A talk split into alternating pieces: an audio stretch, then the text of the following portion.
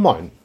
Heute ist Sonnabend, der 11. Februar 2023. Mein Name ist Hartmut Strohpal.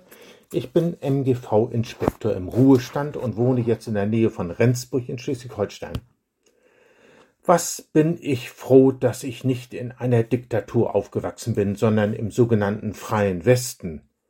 Doch so frei fühlte ich mich gar nicht als junger Mensch. Mir wurde zum Beispiel vorgeschrieben, welche Frisur ich tragen und wie laut ich meine Musik aufdrehen durfte. Und so träumte ich davon, endlich volljährig zu sein, eigenes Geld zu verdienen, auf eigenen Füßen zu stehen. Und ich habe mich tatsächlich freigeschwommen und meinen Freiraum erkämpft. Aber ich merkte weiterhin, wie fremdbestimmt ich wurde. Wenn ich denke, was die meisten denken, rede, was den meisten gefällt und mich so gebe, dass ich Anerkennung bekomme. Als ich die Bibel las, entdeckte ich, Unfreiheit hat noch ein ganz anderes Kennzeichen. Jesus sagt, jeder, der sündigt, ist ein Sklave der Sünde. Hört sich das nicht krass an?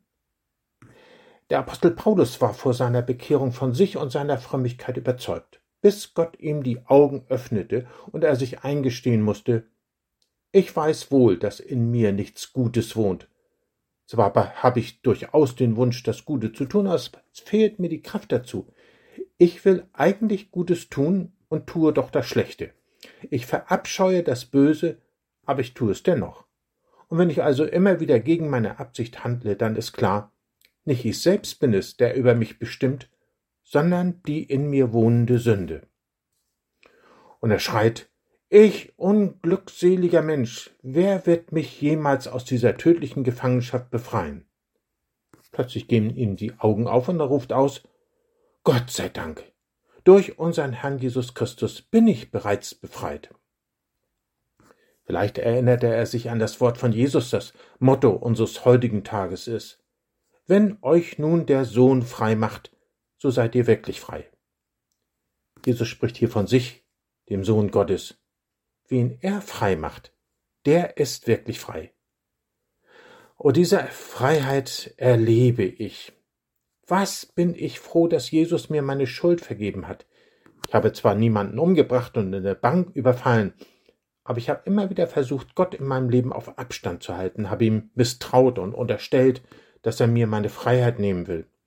Ich habe nicht sehen wollen, was ich ihm alles Gutes verdanke. Musst du dir das auch eingestehen? Ich kann sagen, was ist das befreiend, wenn man seine Schuld bekennt und los wird? Wenn man keine Angst mehr haben muss, dass Gott im jüngsten Gericht sagt, ich kenne dich nicht. Du wolltest nichts von mir wissen, jetzt bekommst du deinen Willen.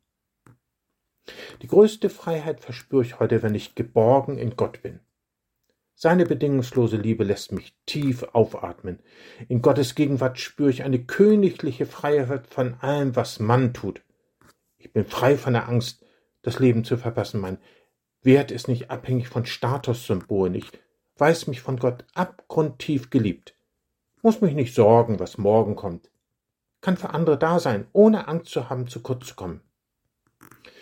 Immer wieder frage ich mich allerdings auch selbstkritisch, warum bin ich trotzdem noch so viel von der Meinung anderer abhängig? Warum mache ich mir Sorgen? Warum tue ich Dinge, für die ich mich später schäme?